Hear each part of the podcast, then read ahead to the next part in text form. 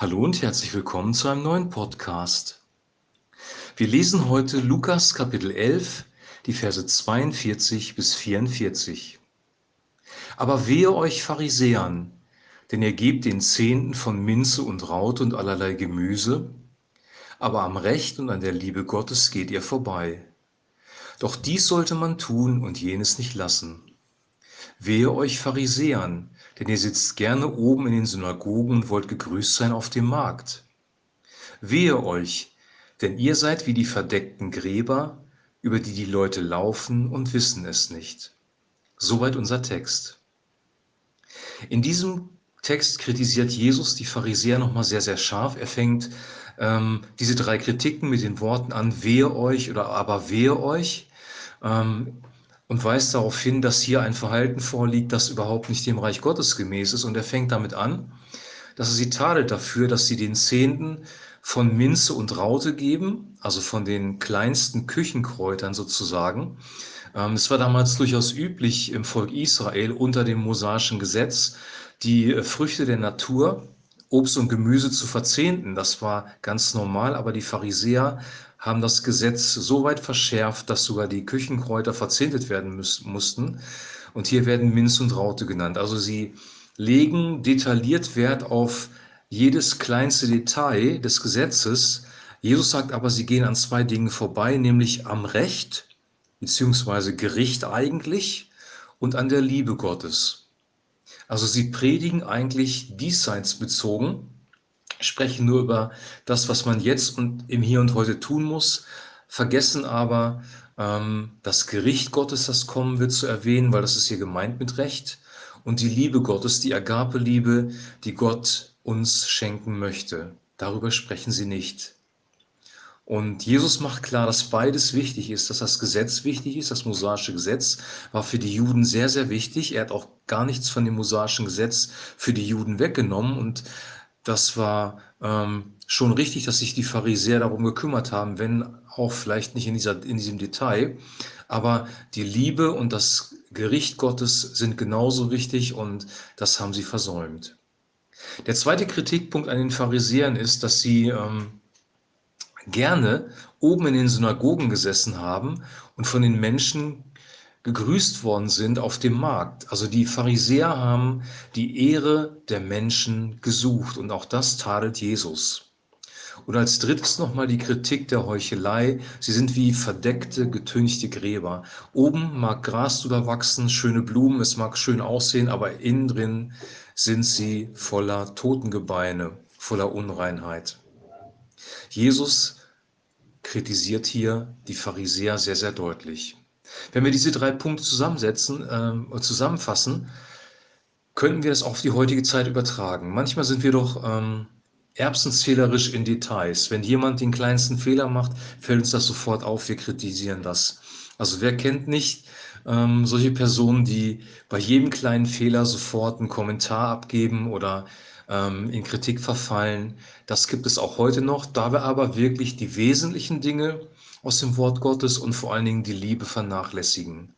Der zweite Punkt ist, das gibt es heute auch, die Ehre von Menschen zu suchen. Wessen Ehre suchen wir? Suchen wir die Anerkennung und die Ehre von Gott, der unser Herz sieht, der weiß, was in uns vorgeht, oder suchen wir die Ehre von Menschen? Wollen wir gerne von Menschen angenommen werden und gut angesehen sein von Menschen?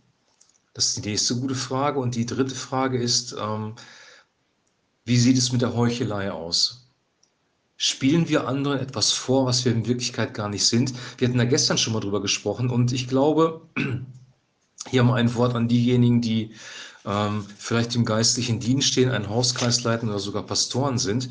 Es gibt immer ein großes Problem. Also wir sollten uns natürlich hüten vor Heuchelei. Das ist klar. Wir sollen nicht etwas vorspielen, was wir nicht sind und so tun, als ob wir ähm, ein heiliges Leben führen, das in Wirklichkeit nicht tun. Aber manchmal ist es so, dass wir ähm, das muss man auch ehrlicherweise sagen, etwas aus dem Wort Gottes erkannt haben, die Wahrheit erkannt haben, weil das Wort Gottes ist die Wahrheit, diese Wahrheit weitergeben, aber noch nicht so weit sind, dass wir diese Wahrheit selber leben. Das ist dann keine Heuchelei, nur wir sollten das auch so sagen, dass wir alle auf dem Weg sind und äh, versuchen, Jesus Christus nachzufolgen und Christus gemäß zu, zu leben. Selbst Paulus, der große Apostel, der einen, den größten Teil des Neuen Testamentes geschrieben hat, der vielleicht die meisten Menschen erreicht hat, von allen lebenden Personen auf dieser Erde, von Jesus mal ausgenommen. Ähm, selbst Paulus sagt über sich, ähm, ich behaupte nicht von mir, dass ich es schon ergriffen habe oder dass ich schon vollendet bin. Ich jage ihm aber nach. Ich jage Christus nach, damit ich von ihm ergriffen werde. Brüder, ich behaupte nicht, dass ich es schon geschafft habe, dass ich schon vollendet bin. Das sagte Paulus ganz, ganz ehrlich. Und ich glaube, wenn wir ehrlich sind, trifft das auf uns alle zu. Ähm, wir sind eigentlich Christen auf dem Weg oder Gemeinde auf dem Weg, eigentlich ein wunderbarer Name. Ähm, Gemeinde auf dem Weg. Wir gehen noch durch diese, diese Welt hindurch und Gemeinde ist oder Kirche ist alles andere als perfekt. Wir haben mit unperfekten Menschen zu tun, wir haben mit Fehlern zu tun. Und da sind Dinge wichtig, nämlich Recht und Gerechtigkeit oder Gericht, dass man wirklich auch klar die Maßstäbe Gottes weitergibt und Menschen darauf hinweist, wenn sie verkehrt liegen, aber eben auch die Liebe.